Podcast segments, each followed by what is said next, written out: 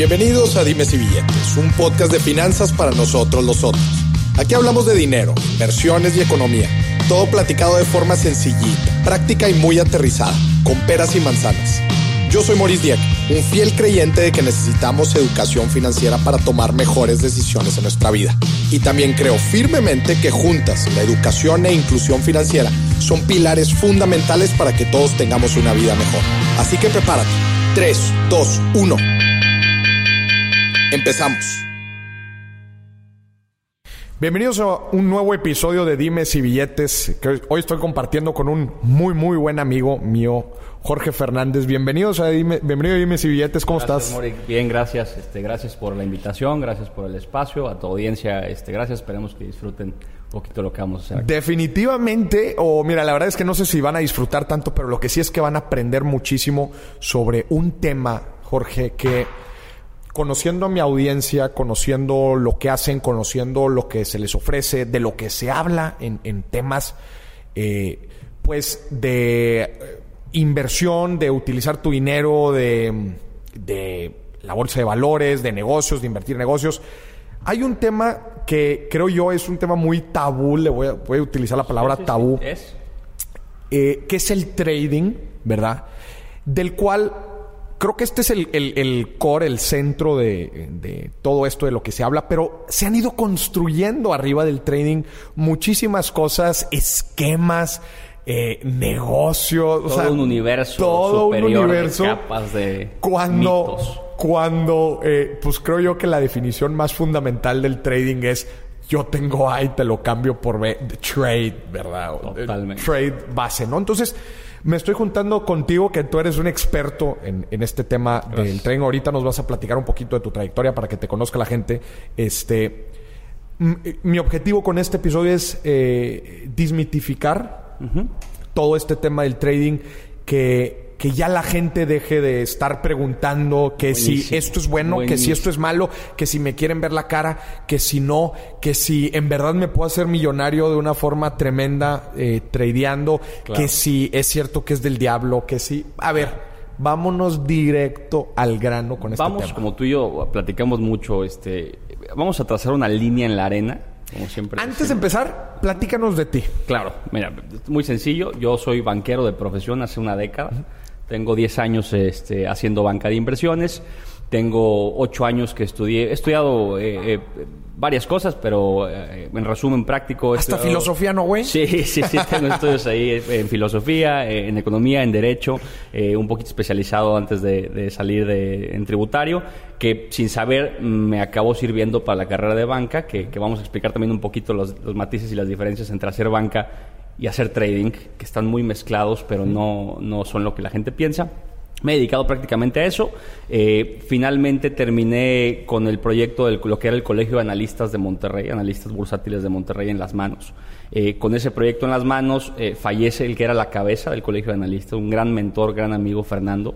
Eh, y al fallecer me quedo a cargo del proyecto y lo convertimos entre un grupo de personas que, que con la iniciativa de hacer academia formal en el Instituto de Análisis Técnico Bursátil de México que hoy está corriendo. ¿no? Somos el, el primer centro formal de estudios eh, académicos de lo bursátil en el país, eh, con mucho gusto y mucho orgullo. Es el resumen rápido. Buenísimo. Entonces, pues para que a la gente no le, que, no le quede duda de que estamos aquí ante la autoridad en el tema. No, ojalá, ojalá sea así. Buenísimo. Pues vamos a entrar de lleno al, al- al tema, Jorge. A ver, esto del trading, ¿por dónde empezamos? ¿Por dónde empezamos? Mira, yo creo que lo principal, antes de, de hacerte mi pequeña bio, eh, quería trazar Trazar una línea. en la arena, como decimos en el, en, el, en el mundo académico, entre lo que es mito y lo que es realidad, mediante mucho rigor. Ok. O sea, somos muy rigurosos en lo técnico. Por ahí una vez en un foro, un cuate eh, posterior a una conferencia, una cena, me dijo, yo creo que el análisis técnico bursátil es como la homeopatía del, del- de, lo, de lo bursátil, ¿no? Del análisis. Y le dije, mi hermano, te invito al aula para que veas eh, the math that's behind. That's O sea, behind, eh, hay, hay mucho rigor científico, hay mucho rigor académico, no es opiniología, es opinionología, como sea. Entonces trazamos esta línea para que la gente pueda detenerse cuando quiere ver algo superficial, detenerse cuando quiere eh, quitarse un poquito los, los mitos que le van cargando, como dices al principio, y si quiere de verdad entender qué hay, cruzar la línea y darse cuenta pues que nada es romántico y nada es color de rosa. Hay mucho trabajo académico y hay mucho estudio atrás de hacer las cosas bien, pero esto nos permite de verdad bajar una cortina robusta entre toda la bola de, pues digamos, eh, estafadores que hay, este, sí, eh, que, que, hay en el, en el gremio todos los cuates que venden cursitos de curso de trading rápido y aprende a hacer dinero en la bolsa en dos semanas y tal. En tu celular. En tu celular, desde tu casa. Mi hermano, eso no existe. Vamos aclarándolo desde el principio del capítulo. no existe eso no entonces. Existe, cabrón. Eso no existe. Bueno, de que existen, existen porque están. No, no existen los que dan los cursos. La solución mágica no la existe. solución Sin mágica duda no, no existe. existe. Es un tema de mucho rigor y es como finalmente algo clínico. Quieres ser médico, hay que estudiar medicina Para llegar a eso y no se estudia en un año. Ok. ¿no? Quieres ser analista, hay que estudiar análisis. Ok. Y eso tiene una serie de disciplinas atrás. Te voy a hacer eh, principalmente las preguntas que creo que son eh, fundamentales. ¿Qué es un analista? Un analista es una persona, ojo, vamos a separar primero el bursátil del analista, es una persona que tiene las capacidades técnicas o académicas de desglosar la información en datos para ver qué es verdad y qué no preprocesado. O sea, cuando un noticiero te dice algo, puedes agarrar la información y decir, estos son datos que son reales, esto es pasta de la opinión del cuate que lo está diciendo. Pero su función principal, su función, la génesis de un analista es agarrar datos y convertirlos en información. En información. Para poder interpretar y hacer inferencias. Que, que bien, viene siendo traducir este infor- eh, estos datos, o sea, ver, qué es lo que me quieren decir Totalmente. para, te- para con esto eh, eh, obtener información que es ejecutable a Sí. final de cuentas. Sí, ¿no? Que yo puedo tomar decisiones con esta información. El mercado solamente arroja dos datos, Datos. volumen y precio. Precio de la acción y volumen del trade. Con una constante dada que es humana, que es el tiempo, que es esta cosa que inventamos para poder... Para poder- decir cuánto dura dimes y billetes y dónde nos vemos, si somos seres de cuatro dimensiones. Súper. Eh, pero solo hay dos datos. Con esos dos datos, a lo largo del tiempo hemos podido construir muchas teorías muy equivocadas de cómo funciona el mercado. Ok. tratando de entenderle un poquito, la gente se ha aventado tiros de decir, eh, no, pues es que si tú encuentras esta forma geométrica en el mercado, significa con 50% de probabilidad que va a subir o va a bajar. 50% de probabilidad no es un volado. Es un, es un volado, voy, voy mejor al casino. Bueno, el casino va a tener menos probabilidades, pero... Pero, pero bueno, es un volado, ¿no? Sí, Mejor sí, juega ahí a las canicas con tus amigos o algo, no, no tiene mucho sentido. Eh, sí hay una ciencia desarrollada detrás de cómo operan colectivos. Entonces aquí vamos a partir de la primera noción. El mercado es el colectivo operando y la razón por la cual fue descubierto este principio que ahorita vamos a platicar más a fondo es que es el centro de datos más grande que existe porque todos los días hay datos. Ok. Antes de adentrarnos justamente a esto que, que, que, que va- que vamos a tocar, me gustaría agarrar a toda la gente que quizás no nos está entendiendo todavía para que treparlos al barco y vámonos desde lo más fundamental. Sí. Ahorita decíamos que el trading es intercambiar cosas. En, el, en, en los mercados financieros existen diferentes activos que nosotros podemos comprar Claro. o vender. Ahorita tú decías volumen y precio, sí, pero eh, volumen y precio de, de qué? qué? Este, entonces, partamos desde estas transacciones. eh, hay diferentes formas de hacer transacciones, ¿no? O cuando alguien dice invertir o comprar acciones en Totalmente. bolsa o comprar. ¿Cómo están estos en, en- en cuestión de tiempo? ¿O el trading en qué se diferencia de yo entrar y meter a la bolsa y comprar una acción de Cemex o de Alfa? O... Perfecto. Para darte eso, te voy a contar una historia rapidísima. Bolsa viene de la familia Van der Burs, una familia que en el siglo XIII tenía una, su casa la prestaba para hacer transacciones financieras. Ok. En un mercado que en Brujas, en Bélgica, había 100.000 habitantes, había más que en Londres y en París, era un centro mundial de transacción. Entonces, eh, prestan su casa para hacer transacciones financieras. Para un siglo después, es tradición y le dicen bursa a la, a la actividad económica de transaccionar. Transaccionar. A cualquier velocidad, cualquier cosa. Ok. O sea, te voy a dar tanto, pero es que me lo están ofreciendo acá a tal precio. Esto que hacemos en los mercados, esto que hacemos. de las negociar, de- cualquier cosa. Sí, ese es el propósito es que tú tengas algo como dijiste al principio y yo tengo otra cosa. Si es dinero líquido, buenísimo. De ahí viene eh, el origen de esta eh, actividad económica. Ok. ¿Cómo llegamos a lo que es hoy?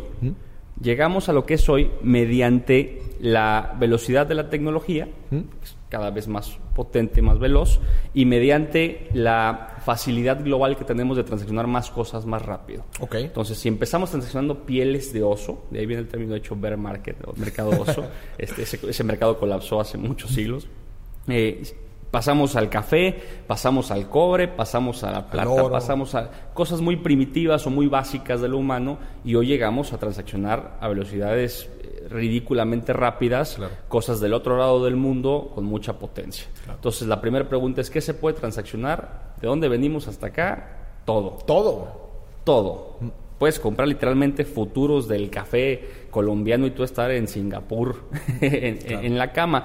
Y ahí empiezan los mitos de que tú desde tu cama puedes hacer muchas cosas y desde tu cama puedes hacer mucho dinero y tal. Seguramente habrá quien sí. Que, la tecnología, eh, muy buen punto el que estás tocando de los procesos sí se han... Eh, Totalmente. Se han, eh, han bajado sus barreras. Ahora prácticamente con el celular puedes hacer Sí, claro, es una computadora. Pero el que se pueda hacer fácil no significa que puedas hacer dinero. Sin duda, ¿no? Yo también puedo apostar facilísimo desde mi teléfono y voy a perder a velocidades abismales de dinero, ¿no?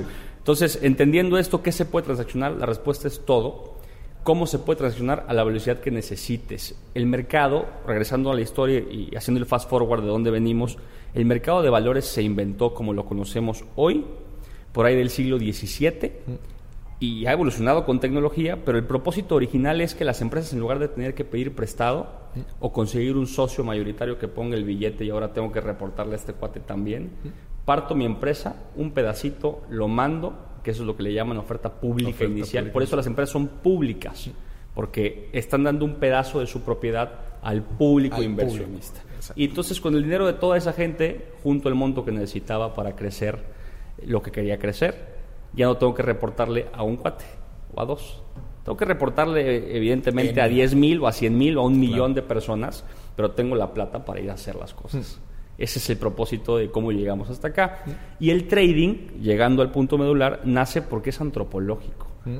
Si este era el propósito original, fondearme, dar un pedazo de mi empresa, que son las famosas acciones, fondearme, dar un pedazo de la empresa, etcétera, se crea el propósito, se cumple. En el camino los humanos fuimos diciendo, bueno, si esto que tenía valía uno y ahora vale tres, pues déjame, voy y lo ofrezco a ver si alguien lo quiere comprar a tres. Y se dieron cuenta que sí, porque es humano. La oferta y la demanda es un fenómeno humano. Entonces ahora con esto que vale tres voy y preguntaba en la plaza principal, hoy pongo en la computadora quién lo quiere a tanto y va a llegar alguien y me va a decir, yo a tal precio te lo compro. Eso es tradear.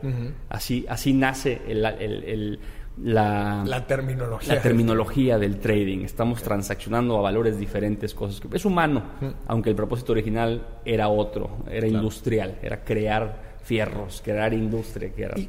Veamos los, lo principal que se tradea, y ahorita platicábamos de muchos ejemplos, pero los ejemplos más puntuales de, hoy en día, por ejemplo, lo que se tradea o de cualquier persona que nos esté escuchando ahorita puede tradear lo que puedes tradear o, lo que más se tradea son acciones, pedazos de empresas. Es de este, como este ejemplo que Como este ejemplo que poníamos, monedas, tanto institucionalmente, empresas que necesitan cubrir sus riesgos de operación en otro país. Yo tengo en, en, Estados Unidos una planta, pues, necesito comprar ahorita que pienso que estaban baratos los dólares, eh, o compran algún seguro o lo compran directamente. Déjame, dame dólares en pesos. Que esto es lo que se llama el Forex. De ahí nace justo eh, como una subrama, el Foreign Exchange Markets, ¿no? Este, por ahí tu primer invitado, algún Jorge, te, platicaba eh, un poco de eso. Y otra vez, por antropología, se convirtió en una actividad principal, algo que era un accesorio de una actividad industrial, ¿no?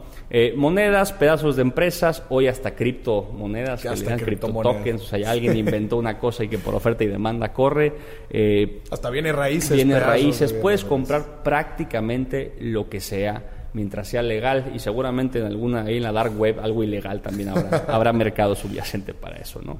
Entonces todo, el resumen es, este, se puede comprar prácticamente todo. Y, dentro de esta, de esta actividad ¿no? que, mencionamos del trading y de, oye, pues a ver, si esta, esta actividad de estar intercambiando cosas, nos dice, el mercado nos arroja dos cosas, precio y volumen.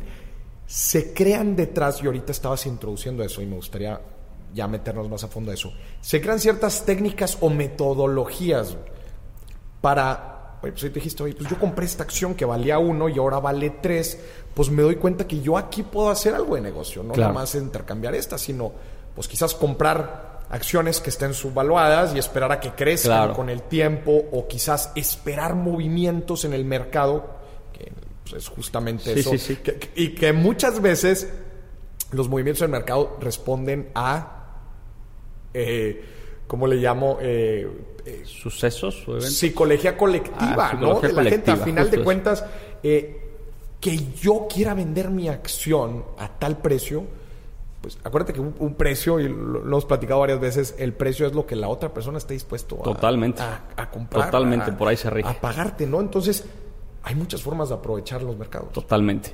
Pasa este fenómeno eh, y la gente lo va a entender perfecto porque a todos nos pasa. Hay una cosa que se llama pareidolia, que hemos usado alguna vez de ejemplo este, por ahí en las pláticas.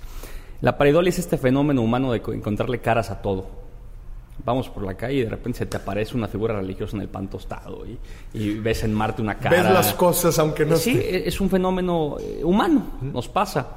Bajo ese orden de ideas también nos pasa que queremos encontrarle patrones a todo. Pero la cosa con los patrones es que son o están o no están. Y a lo largo de los años, de los siglos, humanos muy inteligentes han querido encontrar y explicar los fenómenos del mercado con, esta, con este sesgo de la pareidolia, de querer encontrar a fuerzas. Entonces, Charles Dow, Charles Henry Dow, que es el, padre del análisis eh, bursátil, trata de encontrar estos patrones que hoy se enseñan en todas las escuelas como el análisis técnico bursátil. Eh, es, es, tratar de encontrar que si el mercado, esto que decíamos al principio, hace esta figura, tiende a ser para allá. Algo muy primitivo, porque el mercado es muy joven en su estudio. Vamos a pensar, la ciencia médica tiene más de 2.000 años eh, trabajando. Mm, incluso me la volé, muchos más. Eh, la ciencia eh, física, la química, tiene milenios desarrollándose.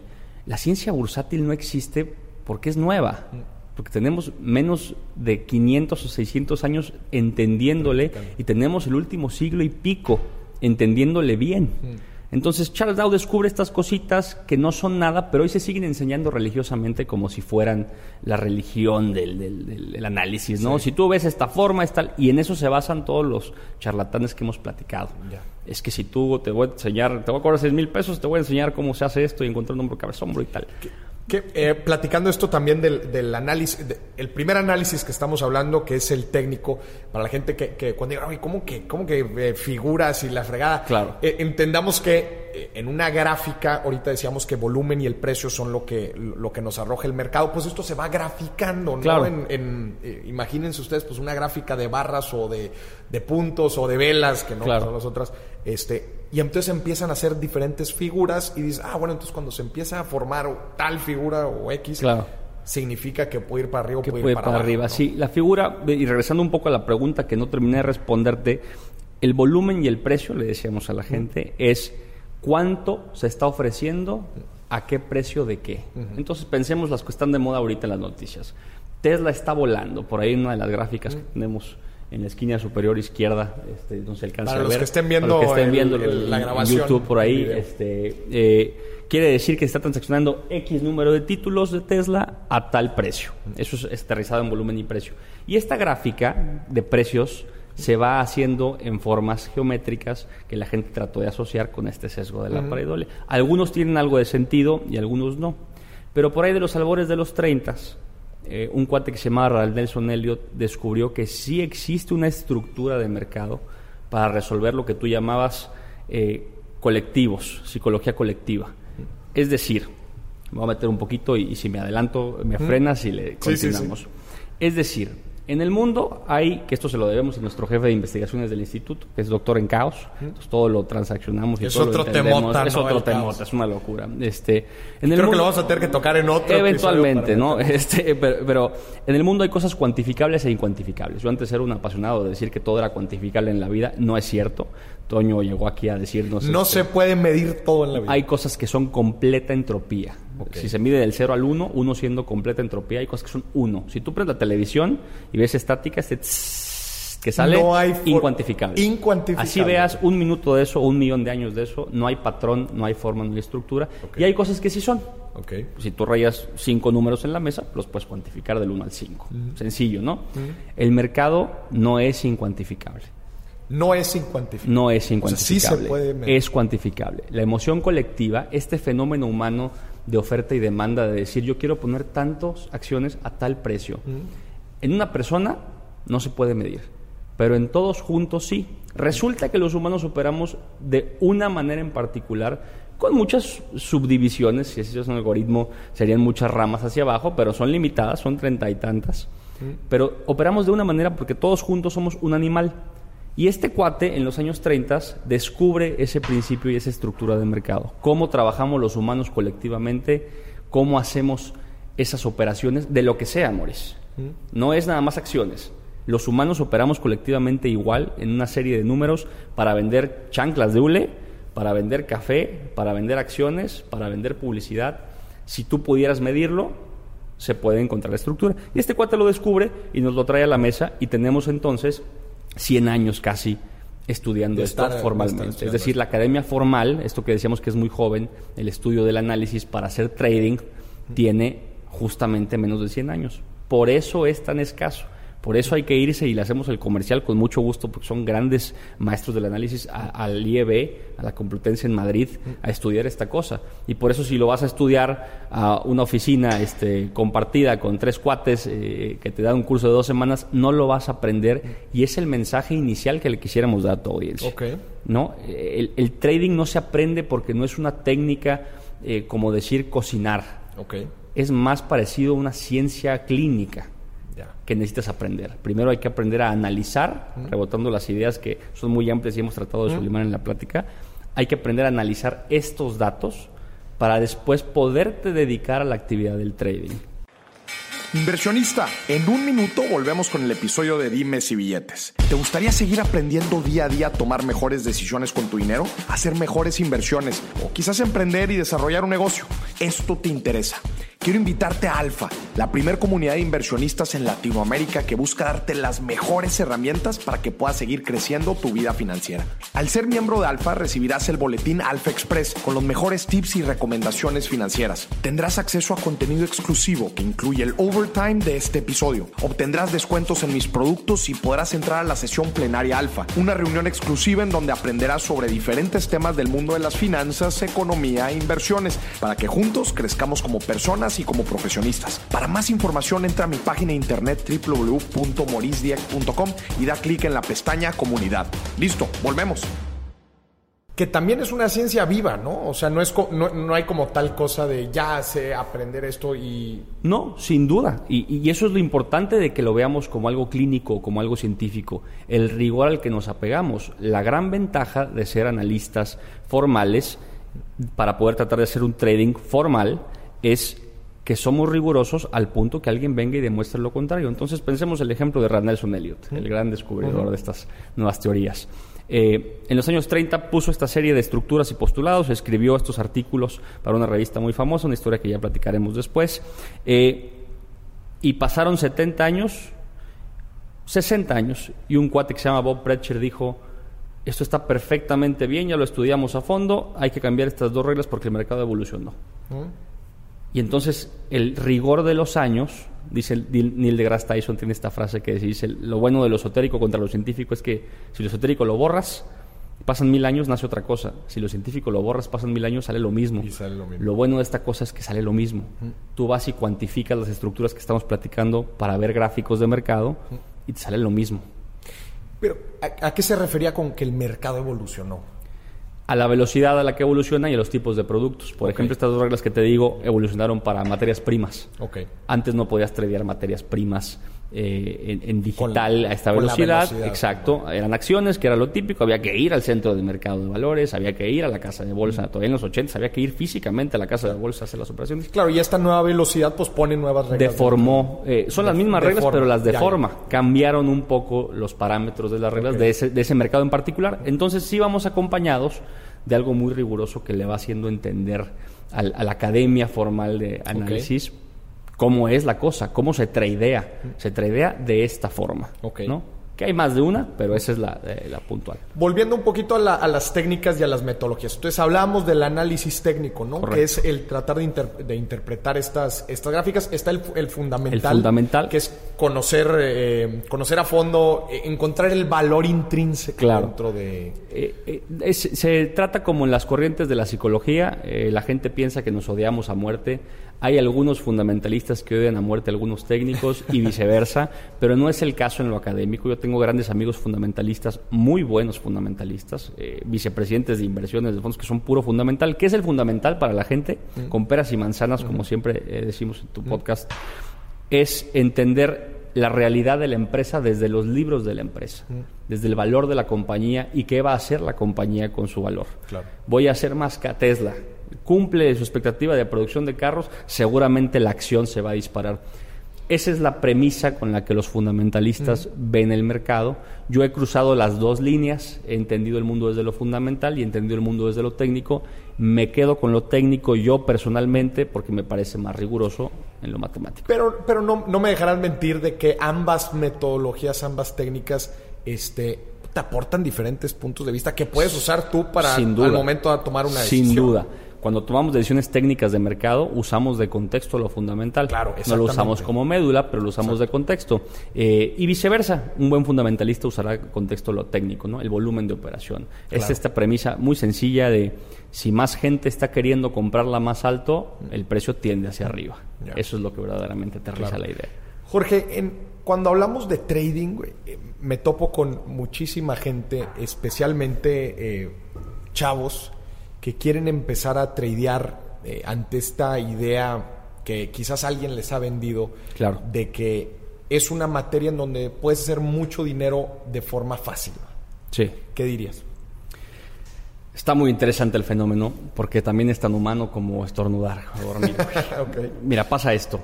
El- la ilusión de, de la gente joven, y me incluyo en ese pool hace, hace más de una década, con la ilusión de ser banquero y, y ser el equivalente mexicano al lobito de Wall Al Street de las Wall primeras 30 minutos de esa película, sin contar la primera escena de tres que la gente asociaría muy bien, ¿no?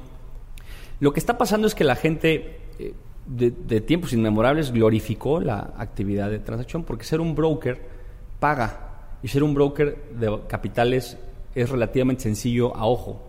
Es un cuate que está de traje o está vestido formal, come con gente, eh, está operando en la mañana, se ve muy estresado, pero siempre está glamuroso. Trae un carrote, Claro. trae un traje sote, trae... Es atractivo, Es es atractivo. a vista. tú ves y dices, güey es- es- y trabaja para una empresa que tiene 150 años. Oye, este güey es, es- es un genio, güey, ¿no? O sea, seguramente será alguien muy potente. Se glorificó la actividad por evidente fenómeno humano, porque te ven opulento o, algo opulento y dices, bueno, pues quiero ser eso de grande. Entonces, yo entiendo perfecto, hago empatía con la idea de que un chavito de 18 años que está viendo que va a estudiar, ve eso y dice, yo quiero Yo ser quiero eso. ser eso. Quiero ser eso de grande, porque si tú ves, si viéramos lo mismo de los plomeros en México, que en otros países sí es el caso, pero si viéramos en México los plomeros eso, trae un carrote, yo quiero ser plomero, cabrón, no sé, meterle así, no sabe los matices que trae mover una tubería, ¿no? Etcétera. Pasó esto y con eso hubo quien, siempre hay un pillo o dos, eh, hashtag tú sabes quién eres, ¿no? O sea, ya siempre todos sabemos quiénes son los pillos que están allá afuera en la calle, eh, que aprovecharon este mercado de, de chavitos eh, ansiosos de la labor y les dijeron, yo tengo la solución, güey. Tú te vienes a estudiar conmigo y en 10 días de curso te voy a dar las técnicas y los métodos para tradear. Ya no, fíjate cómo pasó la conversión, ya no para hacer banca de inversiones, Tradear. para tradear derecho, cabrón. O sea, vámonos a la médula. Ya te va a saltar que estar empleado y que ir a dar tu currículum. No, no, no, desde tu casa y empieza todo este círculo degenerativo podrido de decir, tú desde tu cama compra mi curso de 200 dólares y, y empieza todo este proceso de, de mentirle a la gente, que es la, la realidad, ¿no? Nuestro trabajo como, como académicos de la materia es hacer, a ver, un hasta aquí, basta, y que la gente pueda de verdad discernir, a ver, tengo 18 años, estoy viendo mi futuro, que tengo el temple y las ganas y el, de verdad la pasión para meterme a estudiar esa materia con lo que implica, porque la gente tiene que desasociar qué es ser banquero de inversiones y qué es ser trader, que sería la primera cosa que tenemos que traer a la mesa. Ser banquero de inversiones no es ser trader, ser banquero de inversiones es un trabajo comercial, que ya también podremos platicar después y si alguien nos quiere contactar en tu podcast para ver cómo, cómo es, para preguntarnos nada más genuinamente algún chavito, ustedes que nos escuchan, eh, tengo muchas dudas y se me antoja la carrera, yo te aterrizo perfecto en una llamada telefónica con mucho gusto y con mucho amor por la profesión, que es y ya tú sabrás genuinamente si Puede quieres tomar, ser, ¿no? Esta decisión de quiero ser doctor, a ver, dale una paseada a la facultad para que veas lo que lo implica, implica. ve cómo traen las ojeras los chavos, etcétera, ¿no?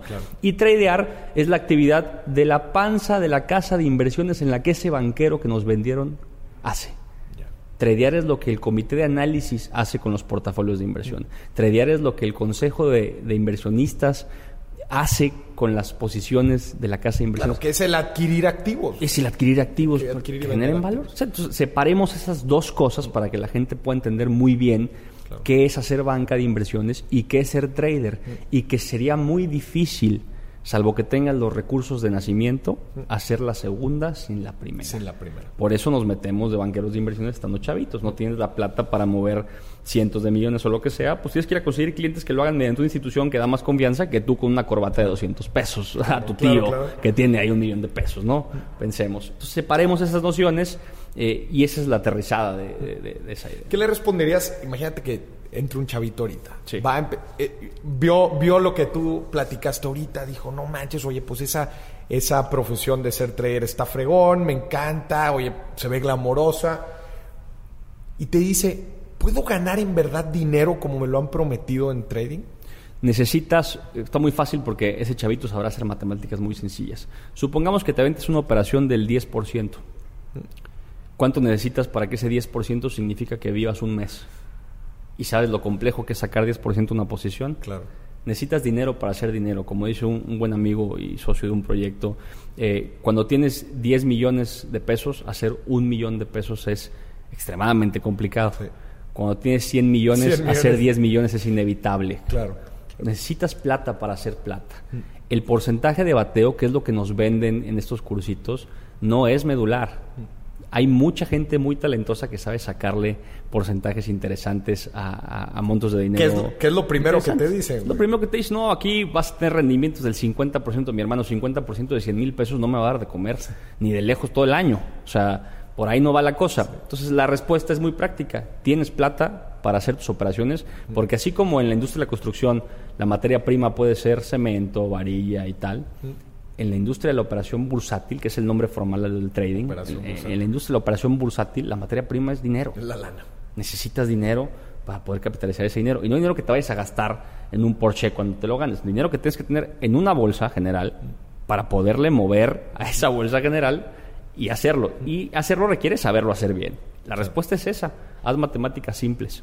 Entonces, requiere, eh, como bien decías, me encantó el ejemplo que dijiste, que dijiste ahorita. Oye, pues, si quieres ser médico, tienes que meterte de lleno a, entender bien cómo es que funciona y qué es lo que te requiere eh, en verdad esta profesión. ¿Cuáles son los riesgos que tú ves dentro de, del hacer trading? Por ejemplo, ahorita decías, oye, para hacer en verdad dinero en el trading, pues necesitas lana. Pero bueno, ¿y cuáles son los riesgos a los que me meto? De entrada, saber hacerlo. Porque como dice, hay mucha gente que te dice que no, yo te enseño a hacer trading. Y Totalmente. Y parte del fenómeno de que no hay academia rigurosa en la parte de mercados o análisis de mercados es que nadie pone esta línea en la arena que estamos tratando de poner. Juntos, porque te incluyo en el proyecto de, informar a la gente de las cosas. Entonces, si tú no sabes medicina y tu roommate de la escuela te dice, oye, me duele el brazo y tengo aquí una marca rara, no vas a agarrar un cuchillo de la cocina y meterle. claro, claro. Pero en la bolsa sí lo hacemos. O sea, la gente dice a ver, pues yo estudié dos semanas, seguramente ya puedo hacer trading. Y se meten y empiezan, déjame le pico acá y voy a poner acá. Y como es materialmente muy fácil, el primer riesgo es no saber hacerlo, porque tú físicamente puedes meterte en tu computadora, tratar de hacerlo y fracasar épicamente una y otra vez. Claro, porque la tecnología no, como decíamos, te baja las barreras, ahora resulta que todo lo pueden hacer y si te avientas cualquier cosita, ahora, ahora, ahora dices que sabes, ¿no? Ya van varias veces que mencionas que falta rigor académico. Falta rigor. ¿Qué significa?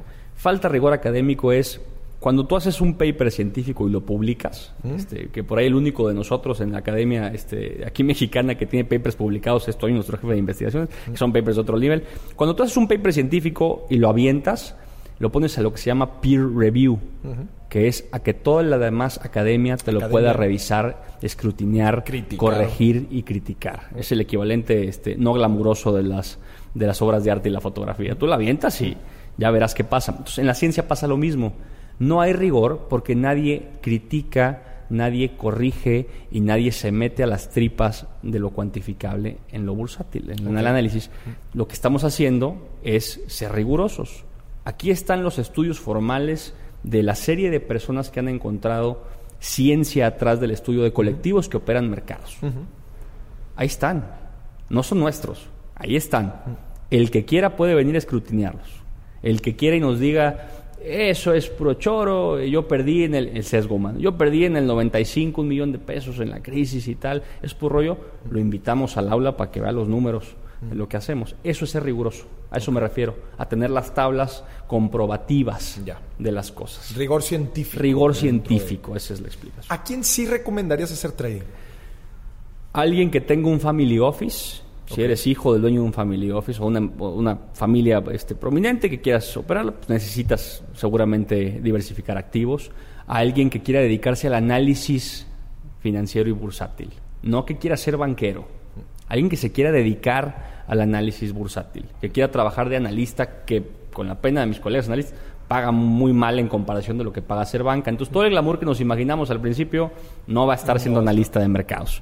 A ellos Pero alguien que se quiera dedicar que se quiera dedicar al análisis, que quiere estar tras la pantalla, tras los monitores, diciendo este es el activo que corresponde, que quiere eventualmente escalar una carrera de, de inversiones. Esa es buena pregunta. ¿Cuál, cuál es un poquito de la carrera que... Pasas de analista a gerente de análisis, donde te reportan analistas, luego puedes pasar tal vez a, a alguna gestión de portafolios más grande de una casa de inversiones, de y luego pasas a vicepresidente de inversiones, luego puedes ser miembro de comités de inversiones, que en mi experiencia personal, perdón a toda la gente que conozco que ha hecho la actividad, he estado en comités de inversiones donde los del comité no tienen la menor idea idea. de qué están Porque somos humanos y hacemos, a ver, es muy fácil. Es que él fue director de tal empresa. Mételo al consejo de a ver qué escogemos para los activos de la empresa. That's not how shit works, man. O sea, así no jala la cosa. ¿Cómo jala? Tienes que tener en cada comité de inversiones un analista formal. Un cuate que se formó para estudiar análisis, que le entienda a los fenómenos humanos, los fenómenos económicos, los fenómenos políticos y los fenómenos matemáticos. Cómo todos juntan... Cómo, cómo todos interactúan dentro del mercado. Cómo todos interactúan dentro del mercado. Necesitas un analista ahí en la mesa. Entonces, esa es la carrera a la que escala. ¿A quién más le puedo recomendar? Ahora sí, un cuate que entienda, a una persona, a un chavito o a un adulto ya en carrera, que entienda que hacer banca de inversiones es lo que es y hacer análisis es lo que es y diga, yo quiero conjugar las dos. Fue mi caso. Yo conjugué las dos cosas. Entonces, para mí Claro, es más porque dices que sencillo. hay una relación... Totalmente. Entonces yo no tengo que llevarle a mi analista a mis clientes de inversiones. Yo me siento y el analista está enfrente. Entonces tienes al banquero comercial Claro. y al analista en la misma silla. A esa persona también le recomendaría estudiar análisis o dedicarse al trading, como decimos, ¿no? Este, y finalmente, pues tu papá tiene ultra high net worth, tiene mucho billete y su banquero no la está armando. No la está armando. Y tú quieres estudiar análisis para sacar eso adelante, pues tú eres el indicado, hermano. Métete a estudiar. La especialidad, este, como te hemos platicado, dura un año. Eh, es un año de estudio. Falta que te pongas a jalar y a practicar y todo. Y entonces ya podrás manejarle a tu papá las cosas bien, ¿no? Por poner el ejemplo. Sí. Eh, me, me gustaría hacer ahorita también la distinción que no es lo mismo o no es exclusivo. El, el hecho de- del trading del que estamos hablando, a ver, no es la única forma para invertir en bolsa, no es la única forma para comprar acciones, no es la única forma para comprar fibras, no es... Me gustaría hacer esa aclaración para que la gente no se me vaya a asustar y crea Claro. que, oye, ¿sabes qué? Entonces vaya a escuchar Buenísimo. esto y vaya a decir, la bolsa no es para mí. La bolsa es para mí, correcto. No es el caso. No es el caso.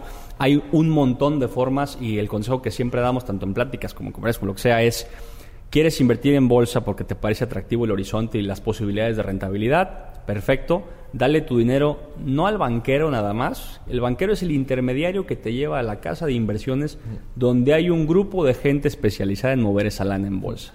Te puedes meter un fondo de inversión perfectamente bien o que tu banquero haga un portafolio con su comité de análisis, pero yo soy genuino enemigo y esto también es muy riguroso porque lo hemos A ver. probado con números de que el banquero sea tu operador bursátil. El mercado tiene que evolucionar y está evolucionando incluso en regulaciones para que el banquero no sea el que te opere el billete y te decida qué vas a comprar. Si tú no le sabes, mi consejo práctico es no le muevas. No le muevas. Pero también ve y averigua si tu banquero le sabe. Porque asociamos ese fenómeno por el sesgo. Ves llegar en un Mercedes un cuate con corbata remes y dices, a ver, Oye, oye, le sabe. Y es el güey que me marca y me dice, oye, ahorita está barato esto, güey. Él te va a repetir, como todos los comerciales repetimos, lo que la mesa de análisis dijo en la mañana. Mejor métele un portafolio que te haga la mesa de análisis. El banquero se puede apasionar un día. ¿Qué tal que ese día se peleó con su esposa? Va de malas, va desconcentrado, ve que Tesla está subiendo y dice, pues a la fácil, güey, ¿qué más compramos? Pues a ver, esto. Se han quitado muchos vicios de ese proceso. eh, ya, para que la gente lo sepa, antes se cobraba comisión por operación, que es lo más común todavía en México, pero ya está mutando el mercado a que se cobre advisory fee. Te cobran un fee anual y tú puedes operar las veces que tú quieras en el año. Pues opera en lo que el comité de inversiones de la casa te diga. Y así puedes juzgar a la empresa institucionalmente que te está manejando tu dinero por su performance, no a un cuate. Que estos fondos de los que estamos hablando los pueden encontrar prácticamente en cualquier casa de bolsa. Cualquier casa de bolsa, operadora de banco. fondos, cualquier banco, este, realmente ya está muy accesible. Eh, nunca se vayan por cuánto pagó el año pasado. Tú, tú has hablado infinito de ese, de ese concepto. Ya para eso te tenemos a ti afortunadamente en el gremio para que des esas lecciones. Pero eh, dáselo a un comité de inversiones, no a una persona física. Que tu banquero no decida a mano. Porque ese cuate el día, es humano también, el día que tenga que elegir entre desayunar con un cliente que le va a meter 50 millones y tú que tienes un millón de pesos quieres hacer una compra, va a estar en el desayuno, hermano. No va a estar, es un comercial. Un banquero es, un, es un intermediario bursátil. Su cédula dice eso. ¿No? Buenísimo. ¿A quién no recomendarías hacer trading? Alguien que no tenga ni las intenciones remotas de sentarse a leer un libro, Ok, es- ahí estás descartando gente. punto. y sobre todo en México. ¿no? Digo, so- somos muy así idiosincráticos. Ok. No quieres estudiar, no es para ti. Es- No quieres en, en verdad entender la No. materia, güey. No quieres en verdad ni te Porque no es una técnica, es un tema científico. Hay atrás cómo entenderlo y requiere que te sientes a arrastrar el lápiz un poquito. Tampoco es, te lo digo yo, que, que doy la clase de... No es rocket science, güey. O sea, hay cosas... Estudiar entropía como nuestro... Eso es, eso es complejo. Esto no. Esto no es este, nada del otro mundo. Pero si no quieres ni sentarte, no Dile te metas. Es decir, de verdad pon una barrera entre tú en la cena y el cuate que llegó y te dijo, mira, güey, abre esta plataforma, métele ahí 100 mil pesos. Está facilísimo. Cada vez que tres velas japonesas hagan... No es cierto, güey. That's not how it works, ¿no?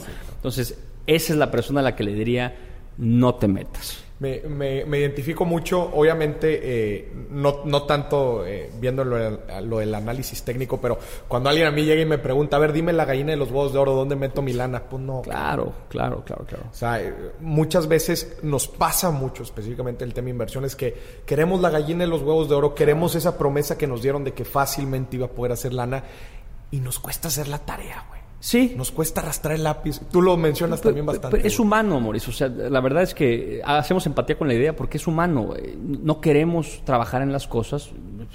Si se puede que todo sea fácil, adelante. Pero también usemos la inteligencia. Yo soy un apasionado eh, eh, académico de decirle a la gente, todos tenemos las mismas capacidades, salvo alguna este, verdadera discapacidad eh, física, mismas capacidades intelectuales para entender el cosmos, cabrón. Todo.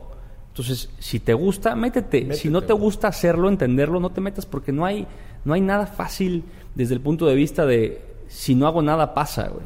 Si te lo dicen, si un cuate tuyo llega y te ofrece un negocio este, y te dice, en un mes, sin hacer nada, vas a ganar un millón de pesos, ¿qué le dirías? Absurdo. Es absurdo lo que me estás diciendo, ¿no? En el trading es lo mismo. ¿Por qué le crees al güey que sale con un Lamborghini que rentó para hacer el comercial Es atrás? increíble eso, güey. Impresionante, Estoy, eh, eh, en verdad, eh, estoy molesto, güey. Vaya, vaya, vaya que la- mi público pocas veces me molesto, güey. Me molesta tanto, güey, ver estas imágenes en Instagram, en redes sociales. Y es que se- volvemos al, al- al tema de la tecnología. Si bien se han bajado las barreras para que puedas hacer las cosas más fácil, Claro. también eh, el comunicar mensajes para bien y para mal Claro. se ha vuelto, oye, te tomas una foto en un helicóptero que rentas, en un Lamborghini que te topaste en una playa, güey, en, en, en un barandal así con la Claro. playa y resulta que pues pones un mensaje de, de oye, güey, ¿tú ¿quieres ganar lana? Pues mira, este, sígueme y la fregada. Y en verdad creo que pues nada más están matando a la industria, güey. O Sí. sea, nos están dando en la torre a nosotros Al que- gremio, los al que gremio queremos todo. hacer las cosas Sí, bien, sí, güey. sí, correcto. Este, en verdad me molesta. Me gustaría terminar este episodio, Jorge. ¿Cuáles son los esquemas fraudulentos más importantes que has visto, güey? Los más grandes que has visto, porque en verdad, en verdad me gustaría comunicarle a la gente que tengan cuidado con este tipo de cosas. Ok, que me vengan a la mente. El primero es el cuate de Lamborghini y la casa en la playa. Eh, el dinero, me decía yo, un vicepresidente hace- cuando yo empezaba mi carrera, el dinero y la estupidez no se pueden esconder. Entonces, un cuate que tiene lana no te la tiene que ir a enseñar en un video. ¿no? Si te está mostrando sus cosas, te está queriendo vender que compres cómo hacer esas cosas que no son suyas. Váyanse a lo básico, chavos. O sea, no hay manera. Ese es el primero. Curso de dos semanas, para que la gente tenga un poco de parámetro, en dos semanas damos la introducción de la especialidad. Si alguien te quiere enseñar a tradear en dos semanas, Ese es nuestro intro, compa. es el intro del temario. En dos semanas estudiamos el temario que vamos a estudiar. O sea, hay distancia, ¿no? Claro. La segunda es, dame tu dinero, yo persona física, y te voy a hacer una operación marca. Vete a lo institucional. Hay un mercado formal, hay un Regulado, mercado regulado, hay un mercado con parámetros. Híjole, tengamos en verdad muchísimo cuidado. Me han platicado mis historias de terror. Claro. de terror de gente, no en instituciones, personas físicas que te dicen, yo, yo le muevo, güey, yo sé, y ojo, no nada más del trading, güey. No, no, claro. Yo tengo, así como decías ahorita, yo tengo un negocio, préstame la lana, este, y te la voy a te voy a multiplicar. poner y tal. Y, y- y tengan mucho cuidado también cuando empiezan a, a recibir rendimientos al principio.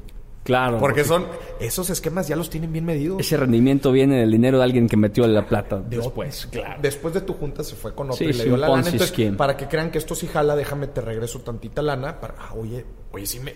Y para que el otro amigo te pregunte, oye, ¿sí estás ganando lana? Y tú le Claro. digas, sí, sí, ya me cayó, güey. Sí, sí, Entonces sí. ese güey Déjame meto y lana, tal. Y tienen perfectamente marcado cuál es el- el- la época de salida y vámonos con tu dinero y con el de todos. Entonces, cuidado con la gente que sube, que sube cosas faramayosas en redes sociales. Dos, personas físicas. Cuidado no con el cuate que te dice yo te tradeo. No, no, tú me tradeas madre. O sea, a menos que tengas un fondo formal de inversión y para eso se va a ver, porque como dijimos, esa lana se nota. Con un comité, güey. con un comité o que tengas un fondo fundado de Venture Cap, algo, o que trabajes en una casa de inversiones, porque para eso hay mercado, ¿no? Sí. Entonces, eso, eh, y pues ahorita que se puso muy de moda hace menos de una década las criptomonedas, pues el tema de, es que si compramos ahorita esta que es nueva, ojo, si no tiene ningún respaldo, para tener rápido un, un resumen, este, puedo quemar aquí, este, Déjate caer. me voy a dejar caer. Yo le escribí a Ripple para investigar algo hace eh, cuatro años y les pregunté, oigan, tengo una idea con un proyecto, quiero comprarle Ripple a la fuente, a la empresa Ripple. A la empresa Ripple. Y me contestaron un correo que por ahí debo tener todavía que dice, eh, gracias por escribirnos, eh, te, te explico que Ripple no es la fuente del Ripple, de manera que no podemos vendértelos en la fuente. Entonces, ¿qué es, güey? No hay respuesta, porque no es nada. Ese es un ejemplo, una que es más formal, entre de comillas, dentro de las más centralizadas existe, si alguien te, te dice, oye, yo te vendo Morris Tokens, cabrón. ¿Qué son? Lo que hicieron fue basarse en el principio, que este me parece el fraude más sofisticado de todos. El principio de que el mercado de valores, como explicamos hace 20 minutos, es yo agarro un pedazo de mi empresa, lo vendo, la gente lo compra, me quedo con la lana. Estos cuates hicieron lo mismo, pero te están vendiendo algo que no es un pedazo de la empresa. Es un token de la empresa. ¿Y qué es un token? Nadie tiene la respuesta. Es aire al que le puse nombre. No hay, eh, importante, no hay una relación legal. Cuando tú compras una acción, Nada. tú eres propietario legal de esa acción, te, perte- te, te pertenecen cierto porcentaje de las dueño de un pedazo de la empresa, dueño. claro, claro. Con esta cosa no, eres dueño de un token. ¿Y qué es un token? Pues es un token simbólico. Tienes un pedazo de, de algo que tiene mi nombre. Pues no es un autógrafo de Arnold Schwarzenegger que puedo ir a vender a California, güey. ¿Qué es esto? No, no es nada. Ese es el más sofisticado que me parece que está, este, porque se cuela entre, Claro. entre un mercado que ya no está regulado, todavía se va un poco a la izquierda y, Y se mucha pone más güey. Mucha. Alertas. ¿Qué opinas de las alertas? Es, es un problema, tengo un problema serio con las alertas. Este, me han ofrecido, sin exagerar, 25 veces que vendamos de parte del instituto señales de alertas. Las alertas no sirven por una sencilla razón. Descríbelas nada más rápido. Alerta rápido es cuando un operador bursátil profesional o, o amateur o lo que sea te vende una suscripción para su canal de Telegram o de, o de Para YouTube o lo que sea, para darte el pitazo de compra ya. Les voy a adelantar una cosa. Si yo tengo un pitazo de comprar ya, no estoy ocupado escribiéndolo, estoy ocupado comprándolo. Si yo veo que mis indicadores me dicen que tengo que comprar ya una cosa porque el precio se va a elevar, lo compro, no me voy a tener a escribírtelo. Si después tengo el tiempo, porque soy un cuerdón, marca diablo, de decirte, oye, ya lo compré hace 10 minutos, que nunca te dicen hace cuánto lo compraron, te dicen, ya compré. Pues sí, compraste a las 8.35 de la mañana Sí. y lo escribiste a las 10 de la mañana después de echarte un baguette. O sea, ¿no?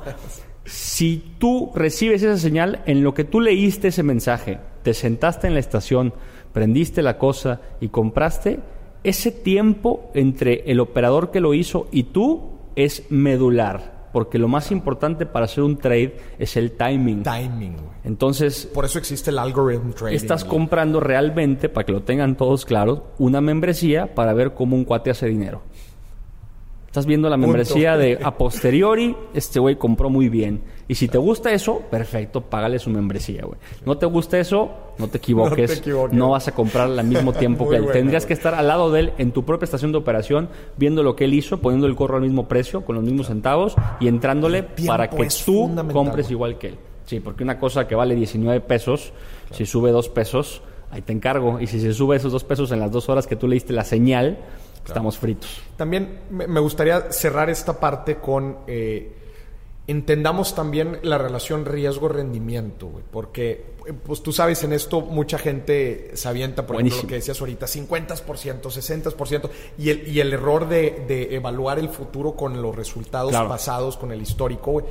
Eh, el, obtener altos rendimientos, güey, tuviste que incurrir en alto riesgo, güey. Sin tuviste que incurrir y entonces tengamos mucho cuidado cuando nos queremos involucrar o, nos tratan de, de, pues, ¿cómo te digo? De...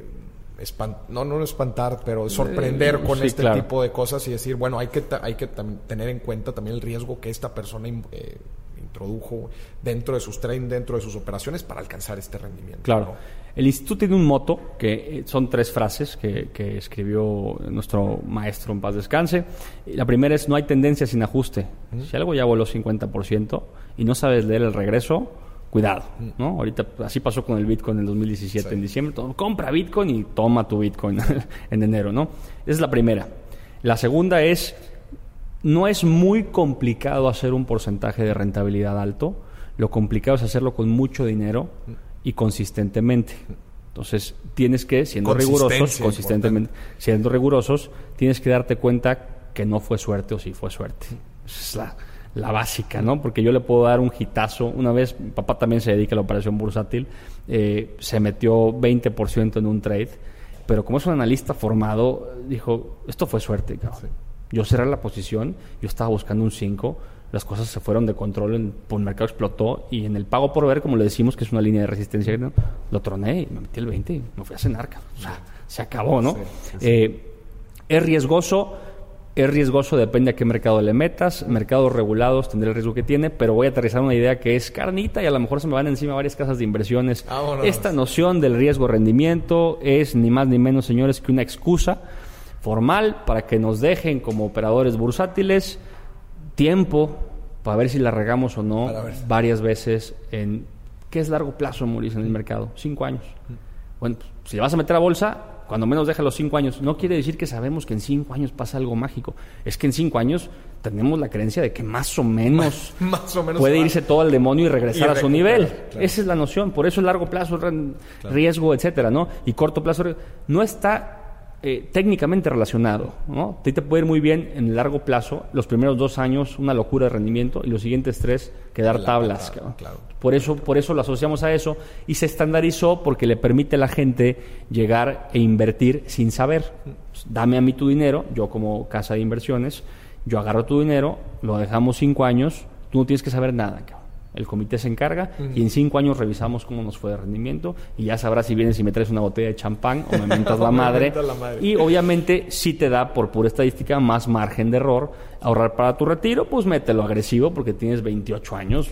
Dale, sin miedo pero quieres ahorrar para un carro que te vas a comprar otro año, mételo a CETES, no te estés complicando, ¿no? Esa es la relación. Jorge, qué chingón, güey. Creo que hemos tocado, a ver, a lo que nos dio el tiempo, hay muchísimos temas que me gustaría hablar todavía más a profundidad en el futuro. Claro. Me gustaría hablar del caos se me hace bien interesante. Me gustaría hablar de la psicología del mercado, que yo sé que son temas muy profundos, pero no alcanzamos a tocar todos ahorita. Pero creo que dimos una muy buena no, y espero que la gente de verdad eh, le hayamos podido sublimar muy bien la diferencia entre trading, lo que lo, lo que lo orbita y las actividades alrededor y los engaños que hay alrededor. Seguramente sí. Así me gustaría que nos platicaras un poquito. Sé que traes regalos. Platícanos a la gente a ver qué nos eh, traes. Eh, pensando eh, en dos cosas ahorita que hablábamos antes. el instituto damos varios cursos. unos están asociados a la banca de inversiones, otros al análisis bursátil formal. Entonces traemos una beca del 100% para el curso de Wealth Management, un curso que tú conoces bien y, este, y, sé que le tienes algo de cariño también que es un curso que diseñamos para alguien que quiere ser banquero.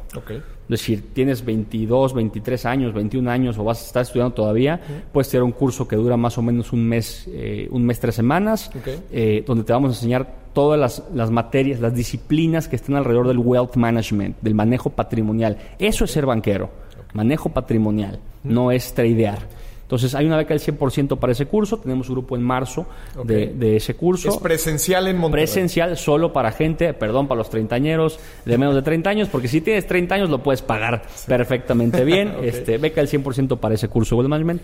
Y Dime, dime. ¿Dónde pueden aplicar? ¿Dónde pueden ver más información? Eh, contacto arroba iatbursátil.mx. Contacto arroba iat bursátil. Bursátil.mx. Escríbanos ahí para participar en esta rifa. Entonces tenemos una beca del 100%. trae, trae, catch porque pues, me junté contigo y me enseñaste muy bien. Eh, hay que darle like a la página del IAT Bursátil en Instagram, en Instagram. IAT Bursátil MX y taguear a dos amigos que también les guste la materia, que eso es lo principal. Esos son requisitos, requisitos para llevarse. Para, llevarse esa. Buenísimo. Esa, eso es una beca. La beca del, Wealth Management. Y traemos una más pesada porque esta evidentemente es mucho más cara. Eh, beca del 50% un, un lugar. Nosotros un, un lugar, para un grupo que abre en marzo también del curso de especialidad. Para que la gente sepa, nuestros cursos son de máximo cuatro personas el de especialidad. Ok. Entonces, hay un lugar ahí que guardé para, este, para esta plática y como regalo, beca del 50% en el curso de especialidad. Para que sepan a qué se meten los que le quieren entrar a esa, es un año de estudio. Un año. Nuestro alumnado hasta hace todavía cuatro meses era pura alta dirección. Acabamos de abrirlo a gente joven. no me importa la edad que tengas, bienvenido a escucharte. Hay un proceso de entrevista como quiera que se hace, porque la especialidad eh, no es para todos, no en el sentido que sea muy complicada, sino que tenemos que estar seguros que de verdad es lo que quiere. Claro. La Qué persona. importante, ¿no? Pues claro, te vas, a meter un año de, estudio. Eh, ojo, eh, es, es, una, es una beca que representa más o menos un costo de 75 mil pesos lo que le estamos dando a la gente. Buenísimo. Entonces, para que lo tengan ahí. Igual el este, proceso es escribirte al escribir el contacto de Tebursat y, y también Dar likes. darle like a la página, pero hay que compartirla y claro. a cuatro personas para participar en esa. Para participar, para en, participar en esa. Es beca del 50% en la especialidad. Ojo a lo que se están metiendo si quieren participar en esa. Es un curso de especialización en análisis bursátil avanzado y teoría de ondas de Elliot. O sea, nos vamos a meter a la cocina. A la cocina. A la cocina del análisis. Si quieren ver más información de estos cursos, bueno, además de aplicar, métanse a la página. Sí, claro, de www.iatbursátil.mx.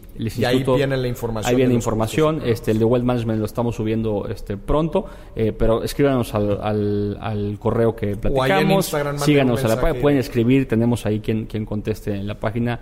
Encantados de la vida. Y si tienen dudas en general de lo que sea, o si su amigo le está diciendo que es experto en trading, o si un cuate le está ofreciendo un curso, acérquense que hay academia.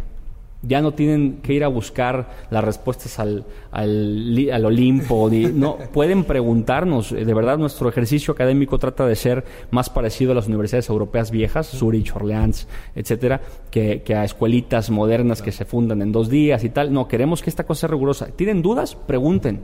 Hay academia para contestar. Acérquense a preguntar. Excelente. Jorge, te agradezco muchísimo. Muchas gracias por estos regalos, temas súper interesantes y gracias a ti por interesarte también en este, en esta, en este tema, que pues bueno, es bastante amplio, pero próximamente vamos a irnos metiendo hasta la cocina. Yo a ti por hacer la labor que muchos debimos haber hecho hace mucho tiempo, de salir a la calle e informar a la gente de cómo son las cosas. Y yo te felicito por el rigor.